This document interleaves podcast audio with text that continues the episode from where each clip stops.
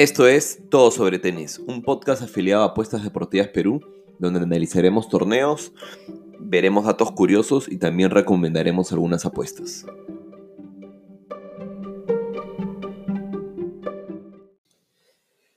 Hola, ¿qué tal familia? Estamos de nuevo en otro capítulo de Todo sobre Tenis. Es domingo, 2 de la tarde, muero de hambre, pero nada, he decidido grabar primero el capítulo y luego ya seguir con el resto de cosas que tengo que hacer por el día. Es un capítulo que estaba esperando grabar, creo que con muchas ansias, si es la palabra.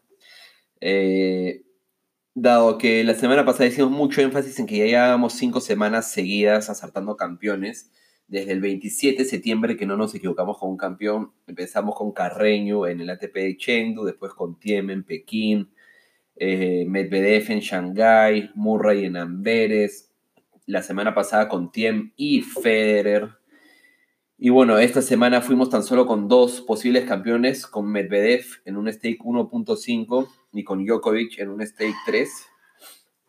Y para sorpresa de todos, ya había comentado que el lado abajo, el lado de abajo del, torneo, ¿no? Del cuadro, con, tenía Federer y a Nadal.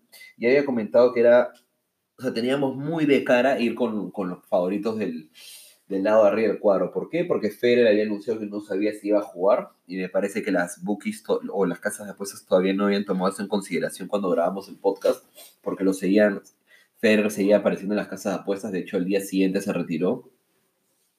Y por otro lado, Nadal venía de recuperarse de lesión, eh, venía del de, US Open que no jugaba, creo, creo que sí, creo que es el US Open que no jugaba eh, así que nada, de hecho salió tal cual, tal cual lo dijimos, ¿no? Federer se retiró y después Nadal llegó a semis, pero una lesión en el abdomen en la práctica previa hizo que, que termine por retirarse del torneo. Este, lo cual nos dejó una final super plácida entre Djokovic y Shapovalov, que de hecho fue la sorpresa por el otro lado del cuadro. Lo que nos fregó un poquito y nos hizo un poco temblar al inicio fue que Medvedev haya caído eliminado en primera ronda contra Chardy, en un partido en el que Medvedev creo que tuvo como 10 opciones de break en el tercer set y la, con una de las dos que tuvo logró quebrar y, llevarse el partido. Entonces nada, oficialmente ya eh, la temporada está como terminada, por así decirlo. Nos quedan tres competiciones hasta fin de mes que salen del tour como regular, ¿no? Nos queda el, Next Gen Finals que, empieza este martes. Creo que va de martes a sábado. Ahora vamos a ver bien y lo vamos a comentar bien. De hecho, he estado haciendo ya un poco de research al respecto. Después tenemos ya las finales de Nito, ¿no? Que ya no son los ocho mejores. perdón, el Next Gen son los ocho mejores este, chivolos, por así decirlo, ¿no? Y el ATP Finals son los ocho mejores del año, sin importar la edad. Y luego eh, viene la Copa Davis, que ha cambiado formato. Es un formato que todavía, creo que me parece el primer año que van a jugar en este formato, casi 99% seguro. Es un formato que todavía no conozco mucho. Voy a tener que meterme un poco a investigar eh, sobre el formato. Pero bueno, algunos otros datos que quería dar antes de comenzar con lo del Next Gen. De hecho, este capítulo va a ser bastante más corto. Vamos a ver, no he entrado todavía a ver si es que hay eh, cuotas a, ganar, a campeón de torneo ni nada por el estilo para el Next Gen. Si es que las hay, nos podríamos ir también con, a ver, vamos a ver si las hay. Me parece que no las hay todavía. Al menos no las encuentro por acá. No las encuentro en B365, que es la web que siempre uso para el campeón de torneo. Voy a ver si es que las hay en otra web. Pero bueno, antes de entrar a eso, quería dar algunos, algunos, algunas notas, creo que interesantes, eh, de esta semana. Primero, Varías, el peruano Varías, que está puesto 150, ha llegado a otra semifinal. Lleva creo que un mes de ensueño con dos campeonatos y dos semifinales. En el Challenger de Lima, Monteiro le ganó bien. Vi poder todo el partido. Varías lo dio todo, pero estaba muerto. Ayer sí contra Seipot Wild, que es un chivolo eh, brasilero, creo que de 18, 19 años, que llega a su primera final eh, en el Challenger de Guayaquil Creo que Varías tuvo para dar más, pero a Varías se le vio mucho menos agresivo que en otros partidos. Tuvo muchas dobles faltas. Le hicieron varios aces también. Creo que no estuvo ni a la mitad del level eh, al que le dimos en las semanas pasadas. Y bueno, nada, me parece que es una pena porque realmente creo que era la oportunidad de llegar a una final más. Como ya les dije sobre varias, está muy cerca de llegar al top 100, creo, porque si se dan, bueno, si hacemos el análisis en un año, perdón, en un mes, va a haber hecho casi el 75% de sus puntos, ¿no? Entonces le queda realmente todo el próximo año para llegar al top 100. Creo que ya arranca el Australian Open jugando la previa, entonces realmente con un par de buenos resultados ahí la vida le puede cambiar significativamente a varias, lo cual espero que realmente suceda. Eh, creo que una primera ronda Australia te haya 70 mil dólares. Creo que jugar la previa Australia, el lo más Creo que jugar el primer partido de la pre-Australia ya son como 15 mil, 20 mil dólares. Si llega a primera ronda son 75 mil, es más de lo que Varias ha ganado en toda su carrera, creo, hasta ahora. Creo que por ganar los torneos anteriores se llevó como que 10 mil, 15 mil, lo cual está súper bien, pero considerando que tienes que viajar, él acaba de contratar un equipo, ¿no? Ahora su entrenador es, es eh, Duilio Beretta, también tiene un psicólogo, tiene un preparador físico, y tiene un equipo detrás de él. Este, realmente jugando Challengers no, le, no, te da la parte económica por más apoyo que puedas tener del, del IPN o del Instituto Peruano de Deportes y algunas empresas privadas. Este, lo que te cambia la vida en el tenis es llegar al top 100 y creo que está muy cerca de hacerlo y yo voy a ser el más feliz de que lo logre y poder verlo realmente competir en, en torneos ATP este, 250, 500, 1000 y Grand Slams. ¿no? De hecho, Garín Garín lo logró el año pasado. Este, y hoy lo, acabamos de ver en unos cuartos de final de un ATP Masters 1000 en, en, cancha dura, ¿no? Así que nada, lo Garín en verdad es impresionante y espero que le pase lo mismo a, a Varías. Por otro lado, nada, está también, o sea, quería solo dar algunos datos antes de entrar, como les dije, a, lo, del el Next Gen Finals. Eh, Nada, está viendo ahora con el torneo que ha ganado Djokovic en París, el cual nos ha hecho ganar plata y etcétera. Eh, tiene 111 finales, ¿no? De hecho, Federer tiene más, ¿ya? Pero Djokovic tiene 111 finales, tiene 77 títulos, tiene 50 finales de Masters 1000, 50 finales de Masters 1000, 34 títulos de Masters 1000 este, cinco títulos en París. O sea, de hecho es brutal lo de Djokovic y Nadal, Federer en, general, ¿no? Yo el, juego tenis regularmente y el sábado ganó un partido y creo que pucha fue tipo increíble. Este, imagínense ganar tantos títulos a nivel profesional. Pero nada, eso por un lado, por otro lado también este hace un año y medio veía este tweet, ¿no? Les recomiendo, les recomiendo seguirlo, se llama, es un periodista, eh, es un periodista portugués que se llama José Morgado, que yo sigo, lo sigo por Twitter, recomiendo seguirlo por Twitter, de hecho, increíble porque tiene final, este, tiene, ¿qué hablo? estaba, viendo otra cosa. Le recomiendo seguirlo porque nada, se dedica a esto, creería que casi 100%. Este, y nada, creo que es una chamba sonada. Estoy buscando el tweet que leí el otro día, acá está, ya lo encontré. El pata pone, recuerdo cuando de Minaur perdía contra Davidovich, un español que justo acaba de clasificar al Next Gen ahorita, por la baja de Shapovalov, ahora vamos a hablar de eso. Cuando de Minaur perdía contra Davidovich en la ronda 1 del Challenger de Lisboa hace 18 años en una cancha con en una cancha que no tenía graderías y sin público. El tiempo vuela. ¿No? Lo caso considerando que eh, los, dos grupos del Next Gen eh, del Next Gen Final son por un lado de Minaur, Casper eh, Ruth, Kepmanovic, Davidovich y por el otro lado Tiafo, Humbert y Sinner. Vamos a hablar un poquito de cada uno. Evidentemente, como son next gen y son nuevos, tampoco es que los que tampoco es que los conozca este, a detalle a todos, ¿no? Pero primero algo que decir sobre el, sobre el next gen. Eh, se ha dado de baja porque evidentemente ha clasificado al, al Masters de, mayores, ¿no? Eh, Oger Aliasim, el canadiense que tiene Vamos a ver cuántos años tiene, pero creo que como 18, 19. También se ha dado baja por lesión. Oger Aliasim, 19 años, se ha dado baja por lesión. Y Shapovalov también se ha dado de baja. Shapovalov, next gen. Se ha dado de baja, no, no leo por qué. Vamos a leer por qué. Asumo que eh,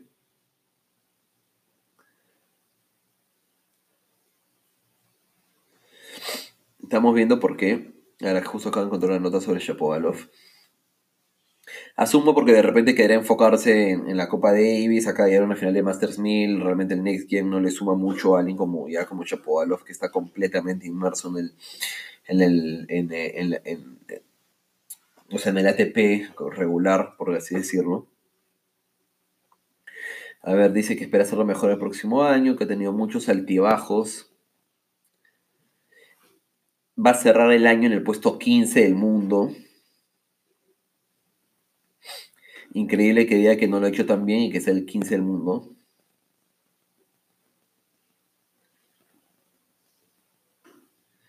Bueno, Djokovic obviamente le lo mató, dice que como le saque Djokovic estuvo muy bien.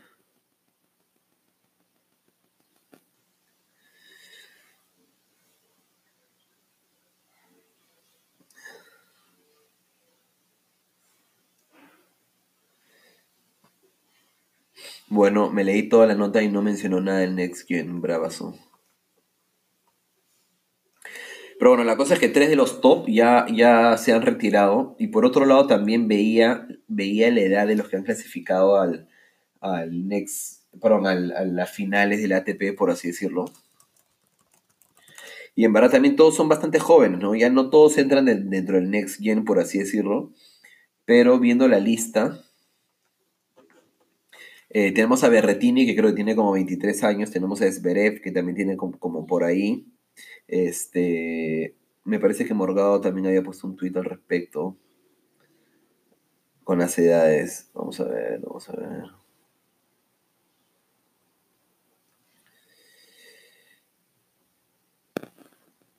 Perdóneme que es, este tipo de análisis son un poco más difícil que el de los torneos, porque el torneo es nuevo, no tiene tanto tiempo.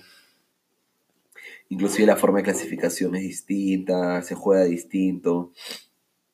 Este, los sets creo que son a 5 puntos. Es, es bien distinto el torneo.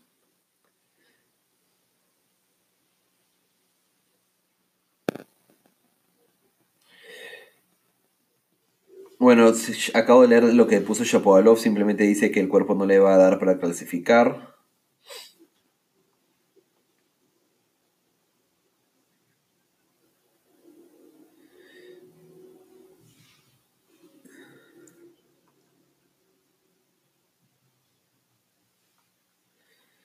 Y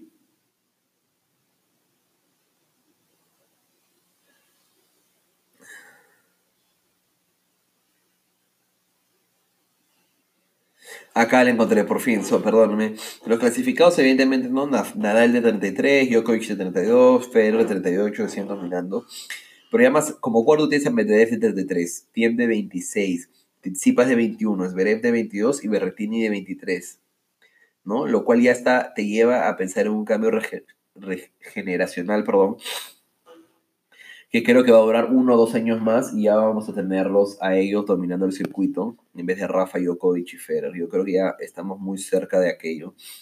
Este, así que nada, ya pasando, pasando al next gen, por así decirlo, ¿no? Se juega en dos grupos, el grupo A el grupo B, que ya lo veíamos. Eh, por un lado, vamos a ver esto por acá. Tengo muchas cosas abiertas respecto al, torneo. Bueno, se juega en Milán, se juega en, cancha rápida, indoors. El premio es de 1.8 millones, perdón, 1.4 millones de dólares. Es la tercera edición, por eso, por eso les decía que es nuevo. Eh, Yannick Sinner ha recibido el wildcard de la Federación Italiana. Eh, Tizipas, el, campeón, fue el primero en clasificar, pero no va a jugar. Ya habíamos hablado de eso. Ojer Aliasim tampoco. El año pasado, Alex de Miaur perdió en la final contra Tizipas. ¿no? Ha, vuelto a clasificar. Y bueno, luego hablábamos de los otros, ¿no? De Tiafo, de Casper Ruth, de Kemanovic, eh, de, Hugo Humbert, el francés, Mikael Imer, el sueco. Eh, y Denis Shapovalov, bueno, se fue y clasificó Davidovich, el español, ¿no? Entonces, el más joven inclusive de todos ellos, wow, Tizipa es del 98, Tiafo es del, del 98, o sea, tiene 21 años. Humbert es del 98, Ruth es del 98, Imer es del 98. Y un año más atrás tenemos a Davidovich, que es del 99, Kepmanovic, que es del 99, Shapovalov, que es del 99, y de Miñaur, que es del 99, y el más jovencito de todos es Aliasim del año 2000. Y bueno, la wild card que es Yannick Sinner, que es del año 2001. Este, realmente jovencísimos, este, jovencísimos, pero ya están realmente en puestos top de la clasificación, ¿no? Una cosa, eh, creería que impresionante. Entonces, nada, mira, sí se juega, se juega en grupos de, se juega en grupos de cuatro, clasifican dos de cada grupo, hay semifinales y luego final, y evidentemente un partido más. Entonces tenemos que los grupos son Alex de Miñaur, Casper Ruth, eh, Miomar Kepmanovic, Alejandro Davidovich Fokina. Y el otro ya veíamos. Vamos a hacer el análisis de cada uno. Lamentablemente no he encontrado cuotas a campeón. Pero vamos a hacer el análisis de cada grupo, los, los emparejamientos, quién creo que va a campeonar. Este, y bueno, dejaremos un campeón, pero no, no, no, no por cuotas y con stake, porque creo que no lo, no lo va a ver esta vez, ¿no? Eh, en, el grupo de, en el grupo A, creo que la cosa está bastante fácil, por decirlo así. Creo que Alex de Minaur va a ser el que se lleve el grupo A. Con creería. Eh, la segunda posición no estoy seguro ya, pero el segundo es Casper Ruth, el cual, por lo que he podido ver de él antes, es un jugador un poco más de cancha rápida, perdón, de cancha eh, de Arcía. Ya. Este. Es un jugador jovencísimo, ya habíamos hablado, tiene 20 años, en el puesto más o menos 54. Eh, lo ha venido haciendo bien durante el año, pero creo que es un jugador que ha jugado muchas más eh, torneos de tierra batida que de otras superficies. De hecho, en esta final de temporada no le dio tan bien. Eh, tenemos un Kepmanovic que sí es de pistas más rápidas, pero que también ha tenido un final de temporada terrible. Ya hemos hablado de que desde la gira americana solo va en capa caída. Que ya la gira americana igual ha bastado, ¿no? Porque la gira americana ya lo tiene eh, en el puesto 47 también, ¿no? Por sus 20 años, paradísimo, súper bien. Y por otro lado, sí tenemos a, a Davidovich Fakina, que ha sido el último, de, el último en clasificar. De hecho, hemos apostado un par de veces a favor y en contra de él. Está en el puesto 82, que es su mejor ranking que lo ha conseguido ahorita con, con habiendo ganado un Challenger. Este, pero nada, sobre él yo lo he visto disputar mucho eh, torneos, este, lo he visto también disputar muchos torneos de pista rápida y de arcilla, pero Davidovich sí es un jugador, creo que hizo una, creo que hizo una final en ATP, creo que en Estoril o, en Turquía, así uno, déjeme ver por acá, a ver. En Sevilla ha ganado, mira, ha ganado Challengers ahorita recientemente, uno en Hart, en China, Davidovich, ahorita en octubre, y uno en septiembre en España, en Arcía. Y luego tiene un par de finales, me parece que perdidas. Eh, dos en Arcía y una en pista rápida. Entonces en Challenger. Y ATP, no encuentro lo de ATP. No encuentro lo del ATP, pero el punto sobre Davidovich es que es un jugador que todavía no ha demostrado tanto a nivel ATP. Lo he hecho a nivel Challenger recientemente, con esos torneos que mencionábamos, pero en ATP todavía. Entonces, realmente creo que de Miñaur no debería tener problemas considerando que viene a campeonar un torneo recientemente, considerando que es el más adaptado y que está casi en el puesto 20 del, del torneo, ¿no?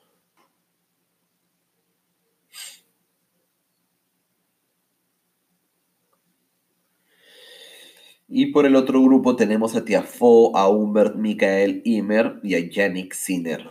Yannick Sinner acaba de romper eh, al puesto 100 después de unos buenos resultados en Challengers. Y también en, no me recuerdo cuál fue el ATP que jugó, creo que uno de los de China recientemente. Vamos a ver, voy a buscarlo para estar seguro.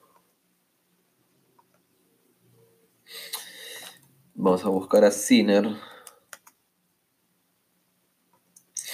Yannick Sinner de Italia. Ah, en Viena. En Viena y en, Amberes fue que ganó tres partiditos. A Monfils, a Tiafó. Luego venía de Full Challengers, finales de Challengers y eh, teniendo muy buenos resultados. Acaba de romper el top 100 por primera vez en el puesto 93. Todo el mundo habla que va a ser un futuro top 10 o top 1. Yo realmente no lo he visto todavía como con tanto nivel. También hay muchos jóvenes que vislumbran mucho y luego se caen, ¿no? Y, terminan apagándose. Este, pero por el momento, Sinner empieza bien. De hecho, recuerdo haberlo visto a Sinner. Sinner está en mi hotel cuando fui a ver el, torneo este de, Daniel Wells, que de hecho no jugó, por eso me parecía raro, pero de ahí ahora que lo recuerdo y lo veo, era él, ¿no? Él continuó, me parece que se quedó por ahí para jugar Challengers. Este, Luego tenemos a Imer, que viene de, ganar dos Challengers también. Este es el, hermano menor de los Imers. Este, vamos a buscarlo también. Mejor para estar seguros. Pero él es el hermano menor de los Imers. Son, de, son suecos, pero de origen. A ver. Eh, Mikael, sí, porque el otro es Elías, sí. Vamos a abrir. Sí, pues ha puesto 73, tiene 21 años. Viene de campeonar dos challengers, me parece, en Francia, en pista rápida, los dos, ¿no? Luego jugó Estocolmo y perdió, pero ya venía destrozado. Y de ahí jugó París y también perdió en la fase previa, en un partido contra Casper Ruud. Entonces yo creo que la cancha le va a quedar bien a Imer, jovencísimo, está empezando. Tiene tres challengers ganados este año, en julio, septiembre y octubre, todos. Ah, uno sobre Arcía en Finlandia. Wow cuatro Challengers ganados de este año. También ganó uno en inicios del año en Nueva Caledonia, en Numea, debe ser por Nueva Zelanda, seguro por ahí. Este. Así que nada, increíble por él. Como les digo, yo creo que Imer podría ser uno de los tapaditos, ¿no? Del torneo. Este. Luego tenemos a Tiafo, ya de Tiafo creo no voy a hablar mucho porque él sí es un jugador que lo ha hecho bien durante todo el año, incluso el año pasado llegó a semis en Australia, es un jugadorazo, ha venido mal en el sentido de lesiones y cansancio durante, este tramo final del año, habría que ver cómo se comporta. Eh, y también tenemos a Hugo Humbert francés, muy bueno, de hecho le, apostamos a, eh, a Gofan en Amberes y, y Humbert le sacó la, la Michi. Este, así que nada, en verdad no, no, quiero hacerlo, no quiero hacerlo más largo. Creo que es un torneo a ver, ¿no? Estas son las futuras estrellas. Ni siquiera las futuras estrellas, son las, las estrellas de ahora. Este. Y nada, vamos, o sea, por, por arriba creo que de Miñaur, a de Miñaur lo pongo en la final casi seguro. Y por abajo creo que los que van a terminar pasando me parece, me parece que van a ser Humbert y Sinner dando las sorpresas del caso. Yo lo pongo, creería, de Miaur campeón, ¿no? Porque creo que enfrentándose de Miaur a Humbert o a Sinner, de Miaur debería ganarlo, estar en la final. El, en el grupo de Miñaur creo que el que, el que juegue esas semis las va a perder también contra el primero el otro equipo. Entonces creo que podríamos tener una final de, de Miñaur contra Humbert o de Miñabur contra Sinner y lo veo realmente de Miñabur eh, ganando a cualquiera de estos, ¿no? Pero nada, realmente este es un torneo recontra atractivo porque estamos viendo las estrellas, como les digo ya, las que van a ser el próximo año. Eh, las modalidades de, torneo siempre cambian. Me acuerdo que el año pasado fueron. Eh, fueron este sets bastante cortitos, creo que a cuatro games, ¿no? Y si llegas al 3-3 te llegas a un tiebreak, etc. Entonces me parece bueno porque siempre están innovando. Eh, están innovando en ese tipo de torneos y son justamente los torneos donde tratan donde tratan de incluir este donde tratan de incluir como que las nuevas reglas que van a ver y cómo lo van a manejar y no y empiezan a probar por ahí no eh, pero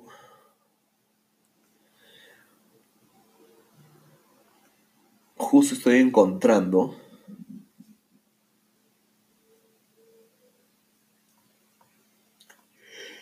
Está buscando cuotas de campeón. Y veo que de Miñaur está como en 260. Pero el tema es que no creo que vayamos a poder hacer las apuestas en, páginas de, Perú, por así decirlo. Último intento y si no lo dejamos ahí.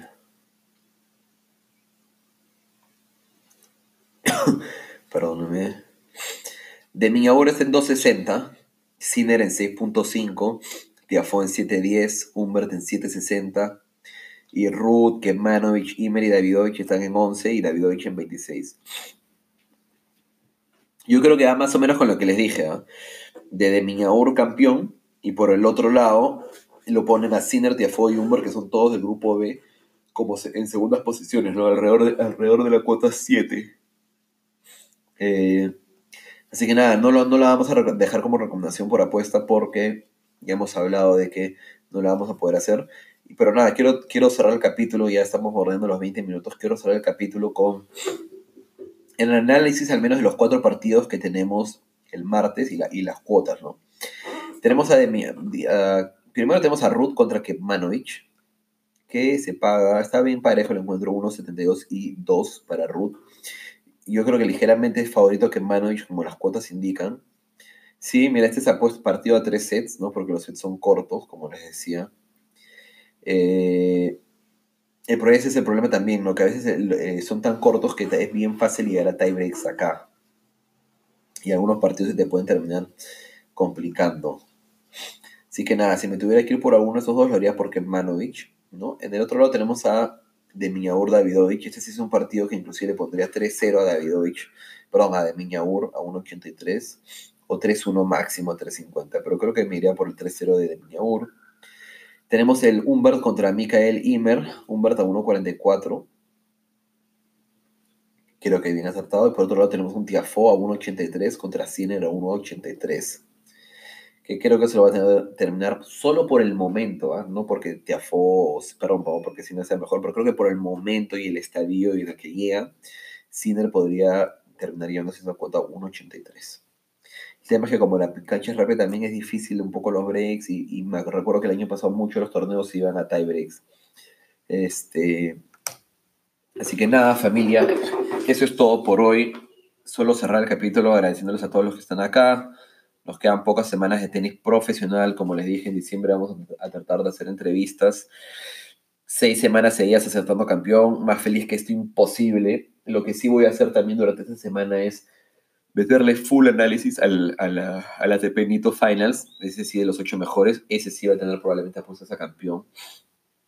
Así que esta semana descansamos de eso, nos vamos felices por la sexta semana acertando consecutivo, abierto para todos, compartiendo los capítulos en nuestro canal de apuestas deportivas, donde más de 4.000 personas nos siguen en Telegram. Y bueno, nada, este, ya que me están escuchando también de repente aprovechar para decir que en noviembre lo terminamos con casi 30 unidades ganadas, lo cual es una bestialidad considerando que hemos subido el stake a 150 soles, que son casi 45 dólares. Este, hemos empezado noviembre un poquito feo con este fin de semana donde no nos han salido las cosas, pero vamos con todo a mejorar. Nos quedan 27, 28 días este, y esto recién empieza. Así que nada, un saludo para todos y síganos en nuestras redes sociales y escríbanme si es que tienen algún comentario, feedback, duda, pregunta, lo que sea. Así que hasta la próxima.